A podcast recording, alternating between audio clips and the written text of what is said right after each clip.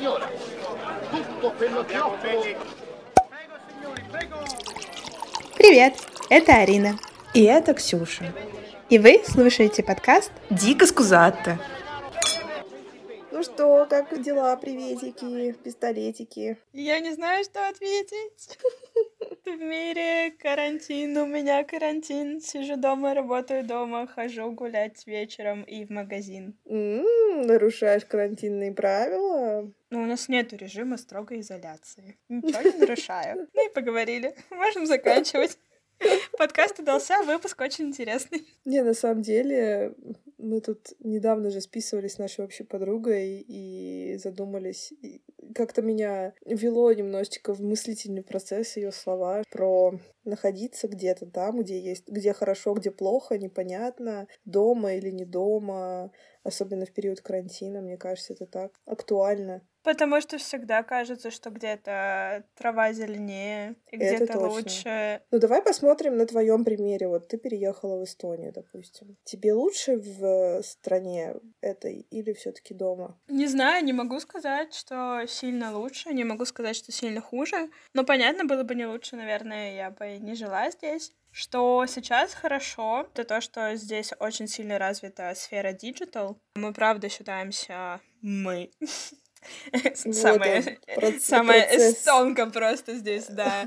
Со словарным запасом из двух эстонских слов. Процесс эстонализации, вот я бы это назвала вот так. У нас все в интернете, абсолютно все. Меня спокойно перевели на удаленную работу, у нас ничего не встало, но здесь, в принципе, жизнь не встала. Здесь и до этого можно было сделать онлайн абсолютно все. Я подписываю все документы, оформила себе прописку онлайн, вообще ничего не нужно, и никакого там второго человека для этого не нужно. Здесь, здесь есть шутка, что нельзя онлайн пока сделать только три вещи. Это пожениться, развестись еще что-то. По-моему, зарегистрировать ребенка нельзя онлайн. И все. Все остальное, правда, можно. Ну, понятно. Короче, диджитализация — это прям топчик. Да, но это реально же как бы IT, столица, все дела. Даже Нью-Йоркер писал про то, как Эстония классно адаптировалась к, я даже не знаю, ну типа режиму жизни в корону, потому что у нас просто все для этого было готово. Что, типа, этому стоит учиться другим странам. Это реально так. Мне кажется, в Эстонии очень сложно с общением, потому что они все такие интроверты. Ну, хотя я тоже интроверт, ну ладно. Ну, ты же все равно нашла своих друзей эстонцев. Ты вообще их нашла или нет? Прямо эстонцев, эстонцев, да, очень мало. Я могу посчитать их там на пальцах одной руки. Кого угодно другого намного больше. Я все время шучу, что это нация интровертов. Не знаю, как-то. Ну, здесь есть много вообще причин. Прямо это как-то исторически обусловлено и географически обусловлено, что такой характер.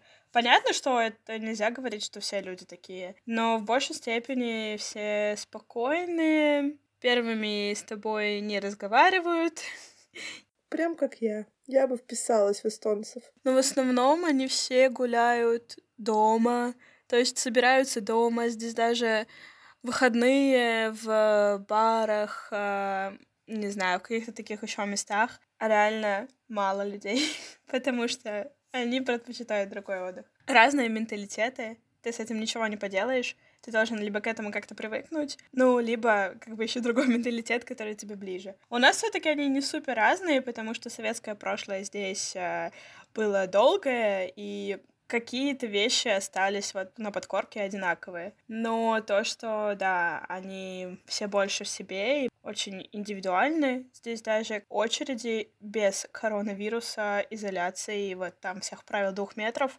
Реально были очереди через два метра, потому что люди не подходят друг к другу близко. Ну, в продуктовом еще, да, там места мало. Очередь в банкомат, ты не поймешь, что это очередь в банкомат. Очень много личного пространства, и они очень сильно за него цепляются. Чтобы вот пройти в это личное пространство, зайти в, я не знаю, какой круг, нужно постараться.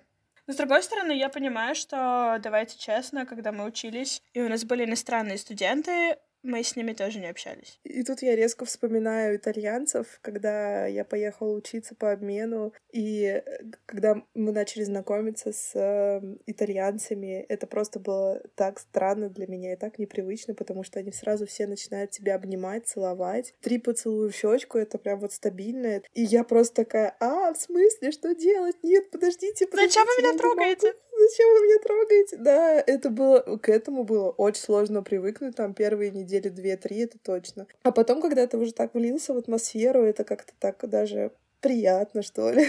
В смысле, подходит к тебе красивый высокий итальянец, целует тебя три раза в щеку. Что тут неприятного, простите? Действительно, я сглупила маленько. Ну, это противоположные как раз культуры, типа юг, север. И Мгм. да, разница с Италией, я согласна, она очень большая.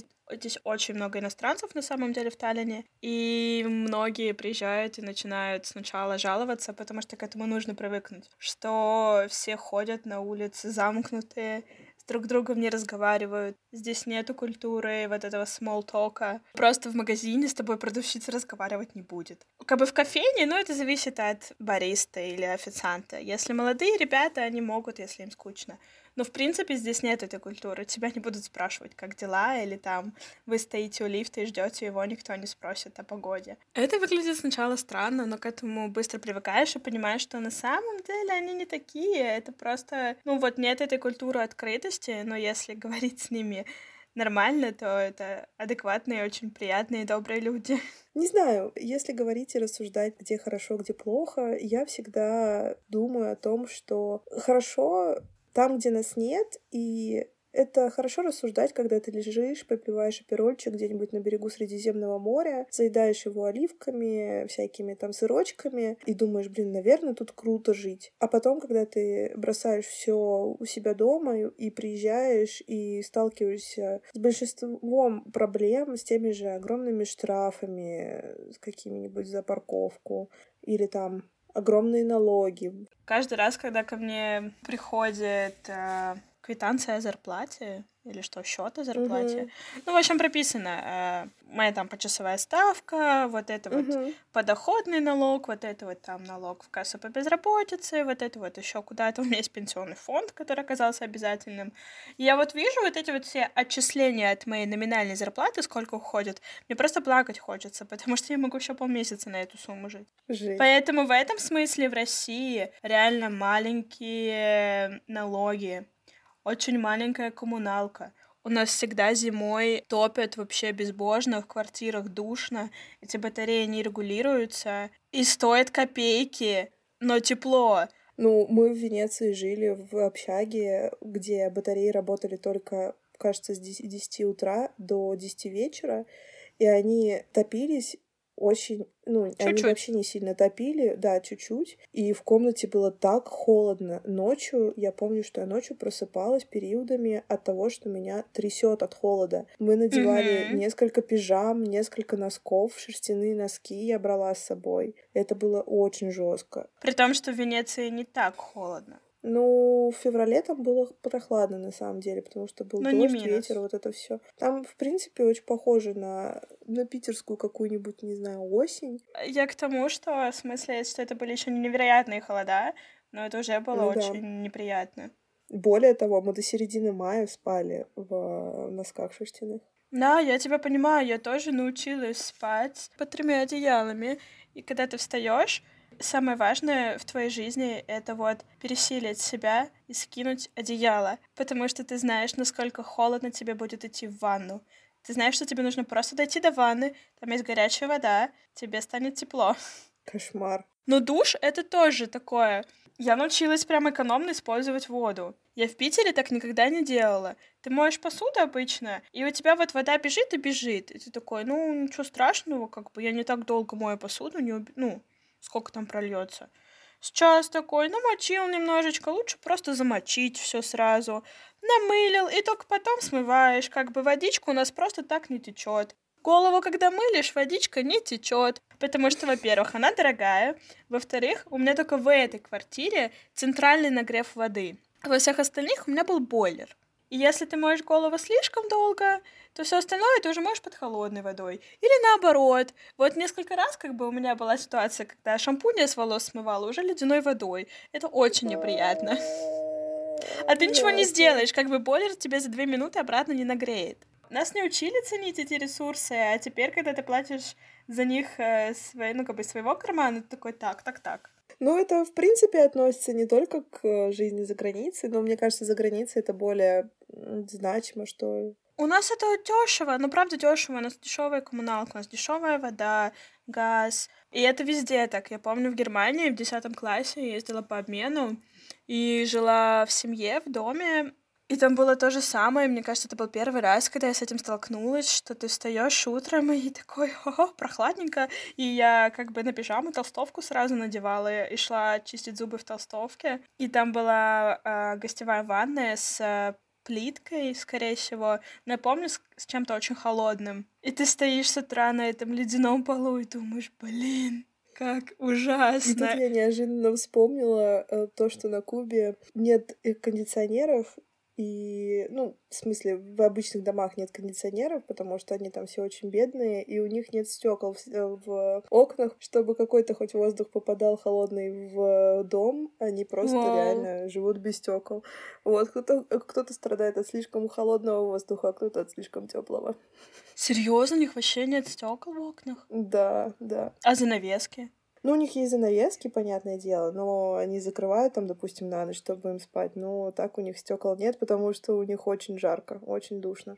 А они не боятся, что кто-то в дом залезет? Нет, нет.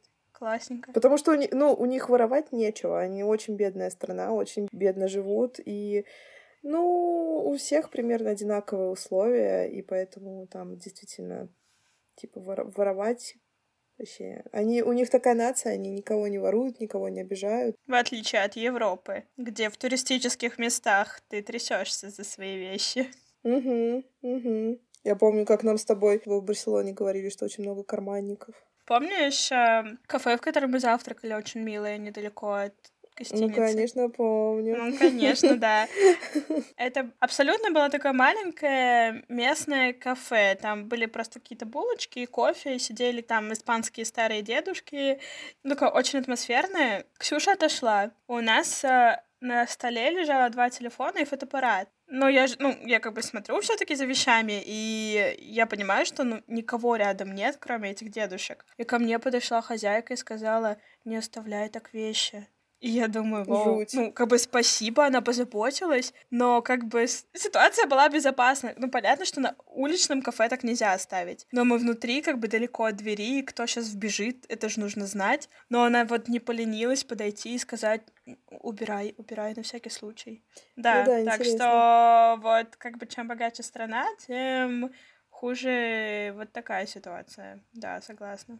Я еще вспомнила про занавески. Интересная тема, что в Европе не любят занавески вешать. В Германии, во Франции, здесь тоже. Они такие, типа, да, а чего стесняться? Ну да, да. Половина Таллина это двух-трехэтажные маленькие домики. То есть ты идешь, и ты, естественно, видишь все, что происходит на первом этаже. И обычно еще и второй, на самом деле, тоже видно, если через дорогу смотреть. И там может не быть даже тюля, ну, вообще ничего. И ты так, прикольно. Ну, это тоже вопрос про открытость. А, ну хотя эстонцы. Ну, такое, да, знаешь, как бы я понимаю, жаркие кубинцы, еще кто-то. Ну да, да, интересно. Но я могу сказать, например, еще в пользу э, дома, да, России, помимо там дешевых э, коммунальных налогов и еще чего-то, как бы сейчас это странно не звучало, но все познается в сравнении. У нас реально доступная медицина. Не говорю, да, что да. она на высшем уровне или еще что-то. Но если тебе плохо, попасть к врачу не так сложно, раз, бесплатно. А во-вторых, за денежку ты позвонил, и в тот же вечер тебя приняли. Понятно, может, нужно поехать в другой район, но все равно. Здесь, и это, в принципе, распространенная европейская система, что у тебя есть семейный врач. Да, это как да. терапевт. Здесь довольно сложно к ним попасть именно на прием. Ты звонишь, объясняешь твою ситуацию, и в большинстве случаев тебя примет медсестра, даже не твой семейный врач. Вот. И если ты хочешь попасть к какому-то другому врачу, это только через твоего семейного, чтобы он тебе написал направление. Очень сложная система, все на нее жалуются, потому что там очереди, и, ну, это, в принципе, лишние шаги какие-то. Меня еще сильно напрягает в вот этих всех европейских стандартах самодостаточной женщины и все такое. Ну, это вообще вопрос. Ну, сейчас у нас это тоже появляется, сейчас этих всех бомбит. А, но, блин, почему это ненормально, когда тебе мужчина помогает донести сумку? Ну, почему? Почему нет? Почему? Потому почему что я хочу, плохо? чтобы он донес.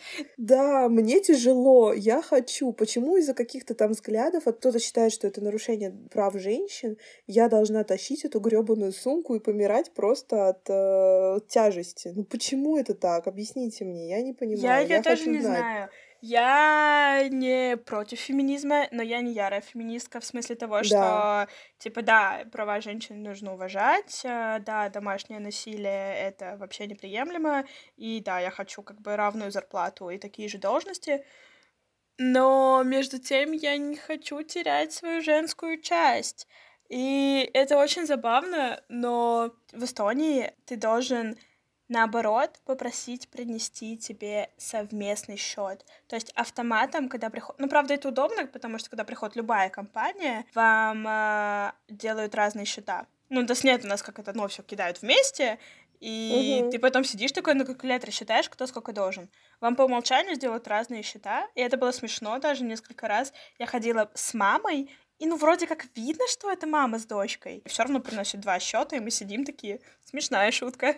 Как будто бы платить будут два разных человека. Ну все бывает. Но здесь это просто по умолчанию. Я, блин, все время угораю, вспоминаю, когда наш экскурсовод в Барселоне, Антон все время говорил, что они тут такие все феминистки, дайте я за вами поухаживаю. На самом деле про крайность у нас, например, был один раз на паре трое ребят из Испании, прямо таких э, ярых э, феминистов. При том, что это было две девочки и один мальчик. Что меня очень удивило. Я первый раз видела мальчика феминиста. И мы обсуждали теорию культур. Угу. Один из критериев оценки культуры называется я не уверена, как на русском это нормально звучит, но маскулинность и фемининность. Ага, да. И они начали придираться к тому, что «а почему это так называется?» Это какой-то прошлый век. Так нельзя говорить. Это что за категоризация? Это значит, что это типа женская культура, это мужская? А что, а мужчины не могут быть чувственными? А что, а женщины не могут ничего достигать? И я сижу и думаю, алло, во-первых, это реально придумали в прошлом веке. Во-вторых, это просто название теории. Категории, Но... теории, да. У нас прямо разгорелась дискуссия в классе. То есть люди реально начали спорить об этом. Но просто, по-моему, это уже мелочность. Это придирка ко всему, что движется. Я не знаю, меня прям это сильно раздражает всегда. И еще, наверное, с этим связано, что я здесь больше стала следить за тем, что я говорю, в плане какой-то политкорректности. Просто в России у нас, казалось бы, хотя я всем здесь, когда меня спрашивают, говорю, что у нас нет свободы слова, нет свободы прессы и вот этого всего. Но, скажем так, в повседневной жизни свободы слова у нас реально больше. Возможно, mm-hmm. когда это не касается политики. Здесь реально нужно иногда подбирать слова, потому что, не дай бог, ты, блин, кого-то обидишь. У этого эти взгляды, у этого того взгляды. Тут одна вера, там другая вера, афроамериканцы, индийцы, и ты такой, так, как бы вот так вот сейчас сказать, чтобы всем было норм.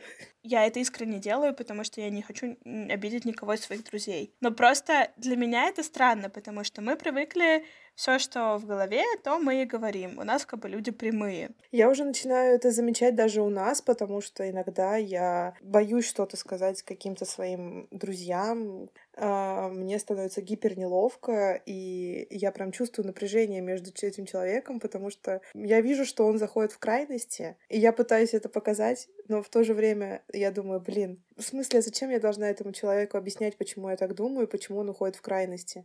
Ну, у каждого свое мнение. Да, у каждого свое мнение, и это гипер странно, и, наверное, ко мне это тоже пришло вот именно после жизни в Венеции, что есть разные культуры, разные взгляды, разные вообще понятия, и это реально очень интересно. Еще, кстати, я смотрела тут э, перед э, тем, как созвониться, я вела заметки, когда жила в Венеции. А, ну, так, знаешь, типа, чтобы не забыть. И это было, на самом деле, очень грамотное решение, потому что то, что я сегодня прочитала, я половину забыла. Там, допустим, какие-то заметки из Парижа, заметки из Вены, из Будапешта, каких-то там Там, знаешь, именно какие-то факты, которые я узнала там на экскурсиях каких-то, когда мы были. Я забыла, что существует принцесса Сиси. Ты, ты в курсе, что была принцесса Сиси? Да. А мы были в ее дворце, а я про нее напрочь забыла. Это было в Вене, да?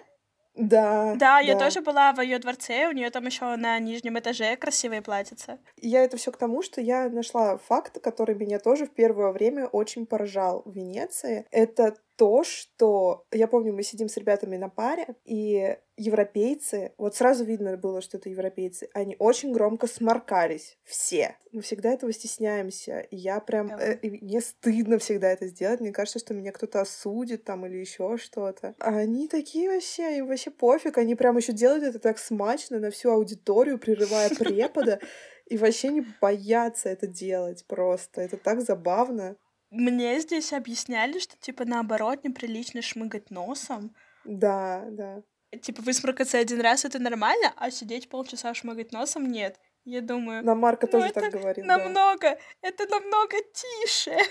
и никто не заметит. Ну, еще главный, наверное, факт, который знают, в принципе, все, наверное, но то, что а, русские девушки следят больше за собой, чем, ну, европейки. Я всегда могу распознать русскую, ну, скорее всего, ну, как бы, окей, я не буду говорить прямо русскую, я скажу... Славянскую, славянскую. Вот я тоже думаю, типа, славянская, славянская звучит странно, но я не знаю, как бы, девушку с, пост, с постсоветского пространства, я бы так сказала. Ну, да. Угу. Политкорректность у нас уже пошла, потому что они не все русские. Всегда могу понять, это девушка с маникюром. Не в плане угу. того, что там, э, типа, нарощенные ногти, стразы, еще что-то. Причем с качественным маникюром, я бы хочу заметить. Вот правда, угу. это в 90% случаев, если это молодая девочка, что она будет из э, русскоязычной семьи. Вот. Я не знаю, как это работает. Да, да, я согласна. Еще когда мы ходили на тусовки в Венеции, в клубы с моей соседкой Аней, подружкой, а мы всегда наряжались, и когда приходили на эти тусовки, все были просто в джинсах в футболке. Никого ничего вообще не волновало. Обидно. Никто не наряжается на тусовки в Европе. Просто никто. Окей, эта привычка очень быстро переняла. Я... Все пока, Арина. Простите, пока. я делаю маникюр. На том спасибо. Если тоже какой-то плюс скорее России, но я понимаю, что это, это не плюс России. Ты так это... топишь сейчас за Россию, а я... Я не топлю за Россию, я просто хочу показать в смысле, что у нас не все так, так плохо не на самом деле, плохо, да, серьезно. Да. У нас есть очень большие проблемы, я согласна. Журналистом я работать уже не смогу, потому что то, что я хотела бы делать, делать невозможно. И то, что сейчас происходит, типа, у меня у всех друзей урезали зарплату. Или отправили в бессрочный отпуск. Жесть есть, ее очень много. Но я пытаюсь показать, что есть что-то хорошее. Но я говорю, опять же, это, наверное, просто если сравнивать все-таки жизнь мегаполиса. Но в Питере, а мы все-таки судим по Питеру и Москве, потому что мы больше нигде не жили. Жизнь, она не останавливается. Это нон-стоп, да. и ты всегда можешь что-то сделать я вспомнила, очень крутой выпуск был у Дудя. Он давно, он был, наверное, года два назад, и там было несколько деятелей искусства. Там ага. был The Hatter, солист, была Любовь Аксенова, и кто же был третий? Кто-то тоже питерский. А, э, девушка-сценарист, которая делает клипы для Little Big. Mm-hmm. Вот. Дудь в конце этого интервью выпуска блиц-опрос. И, короче, я не помню, что конкретно он... А, он спросил, хотели бы вы куда переехать из России? Mm-hmm. И The Hatters, он сказал, что я в этом плане немножечко зажравшийся потому что я вырос и родился в Петербурге. Это... Mm-hmm. У меня всю жизнь была возможность уехать на несколько часов в Европу, в Хельсинки, в Эстонию, в Ригу. В принципе, Петербург, он очень похож на Европу, только меньше. Да, да. Но он говорит, но у нас типа тут гораздо веселее. И я такая просто сижу, чувак, ты высказал все, что я думаю об этом, просто Это единственная всё. претензия, которая у меня реально есть к Эстонии. Потому что здесь скучно. У нас на самом деле очень веселые люди в плане каких-то как... отчебучивания всяких штук. Ты просто на них смотришь и думаешь, господи, вот только русские так могли сделать. В общем, мне реально очень понравилась эта мысль. Мы просто зажравшиеся твари, потому что мы жили всю жизнь в Петербурге. И как-то Лувр уже неинтересно. Не, на Версале это, конечно, не Петергоф. М-м. Ну, кстати, Версаль реально отстой. Мне не так понравилось. Я... Это была не шутка, мне тоже не понравилось. Я реально ходила и думала, если то стояла очередь эту огроменную на улице в два часа. Как бы Петергоф лучше. А мы еще когда были там с мамой, там главный фонтан не работал, там была просто огромная яма на его фоне.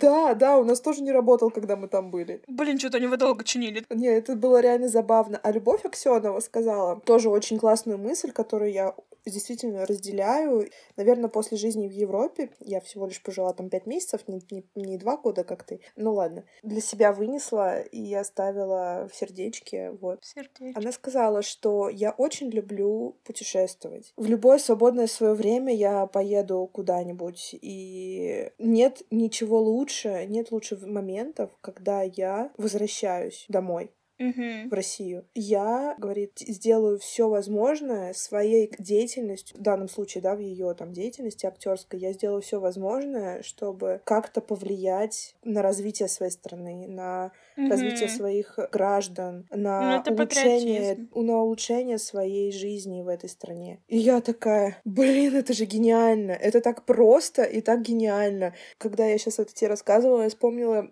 кубинцев, вот они на абсолютном дне. Вот у них нет ни денег, у них даже химических препаратов нет, у них нет, ну, каких-то там, я не знаю, моющих средств для посуды, у них нет звучало, сейчас я о другом подумала. У них нет, у них нет продуктов в магазине, у них там нет колбасы, мяса там или еще чего-то. К тем вещам, к которым мы привыкли, они едят то, что они могли там сами вырастить у себя в огороде. У них зарплаты, сколько там, 10? 10 долларов зарплаты?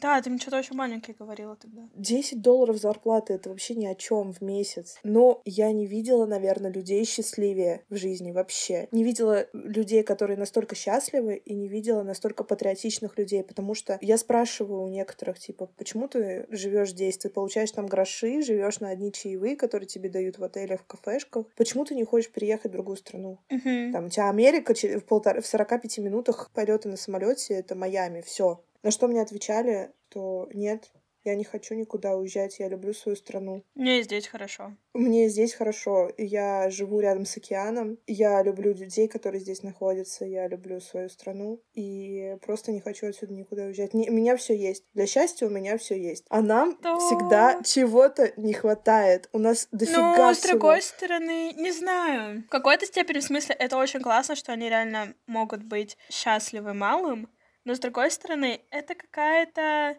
лень коллективная и в какой-то степени безответственность, потому что, ну, давайте честно, если вся страна захочет, ситуацию можно изменить. Но все такие, да ок, мне больше не надо. И у них больше нет. Ну да, да. Это тоже вот вопрос про категоричность.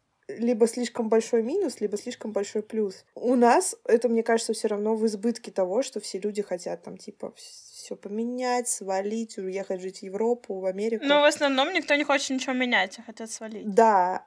Сказала я, которая свалила. А там все хотят остаться, и все друг друга любят и любят свою страну, но не хотят тоже ничего менять. И нет вот этой вот золотой середины, которая Нет, нужна. потому что иначе это была бы счастливая страна, и мы бы сейчас не вспоминали о ней вот так. Не знаю, но про свалить это такое. Ты дико скучаешь по дому. Как бы сначала, когда я была только в университете, я очень сильно скучала по русскому языку, как бы это смешно не звучало, по разговорам о каком-то русской культуре, еще чему-то, потому что у меня были только иностранцы знакомые, и я такая, «М, класс, но мне надоел этот культурный обмен. И ты очень сильно скучаешь по каким-то внутренним шуткам. Это вот фоновые знания, которые у вас есть, потому что вы смотрели одни мультики, читали одни книжки. Был очень смешной момент на работе, когда вышло э, видео Дудя, у нас сегодня какой-то выпуск его рекламы, про ВИЧ. У нас, грубо говоря, типа один за другим стоят столы на работе, и мы сидели все русскоязычные ребята, и я просто встала, ну, зачем-то пошла со своего места и смотрю вот так вот в ряд, у всех включен этот фильм на разных моментах. Мы же не специально одновременно начали. И, в принципе, никто ссылкой ни с кем не делился. Это было абсолютно, ну вот, естественно, что это вышло. В первый же день все стали об этом говорить. И мы все сели и на работе стали смотреть. Блин. На самом деле это восполнить сложно. Ты всегда чувствуешь себя чужим. И это, наверное, самый большой минус, что кажется, что да, трава зеленее, но если так подумать, как бы плюсы и минусы везде ты должен сравнивать, где тебе просто жить комфортней. Ну да, и я еще хочу добавить, что нет ничего плохого в том, что тебе не понравилось. Конечно. Ну, это не конкретно к тебе, а вообще ко всем. Нет ничего плохого в том, что ты захотел вернуться. Это не шаг назад. Это шаг вперед. Это реально шаг вперед к тому, что ты принял свои желания, понял себя, почувствовал то, чего хочешь. Да, это очень круто. Еще пока ты пробовал, ты все равно, ты чему-то научился, ты вырос. Мгм. И ты возвращаешься все равно человеком других взглядов. Классно просто что-то попробовать, себя прокачать, скажем так, и вернуться, и, может быть, у тебя будут силы, идеи или еще что-то, что-то менять. На самом деле, э, я реально очень рада моему шансу и возможности поехать пожить в Венецию. И это просто в корне поменяло мою жизнь, поменяло мое психическое, ментальное состояние. Я очень выросла на этом. И я реально поняла, насколько я люблю то место, в котором я живу.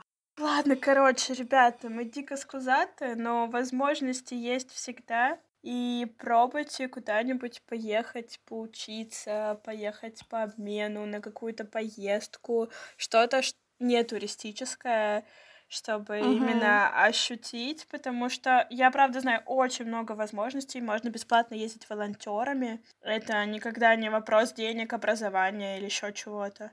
Я могу оставить, э, да, типа подборку в описании, чтобы у нас было хоть что-то полезное на всякие программы, например, волонтерские. Давай мы с тобой сделаем пост в инсте. Да, и пост в инсте сделаем. На Work and Travel мир не закончился.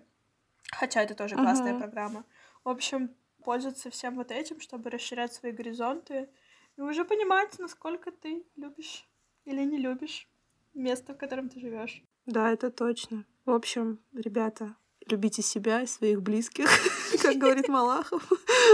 А- И как говорит Ксюша Топорова, мойте руки, сидите дома, берегите себя, будьте здоровы.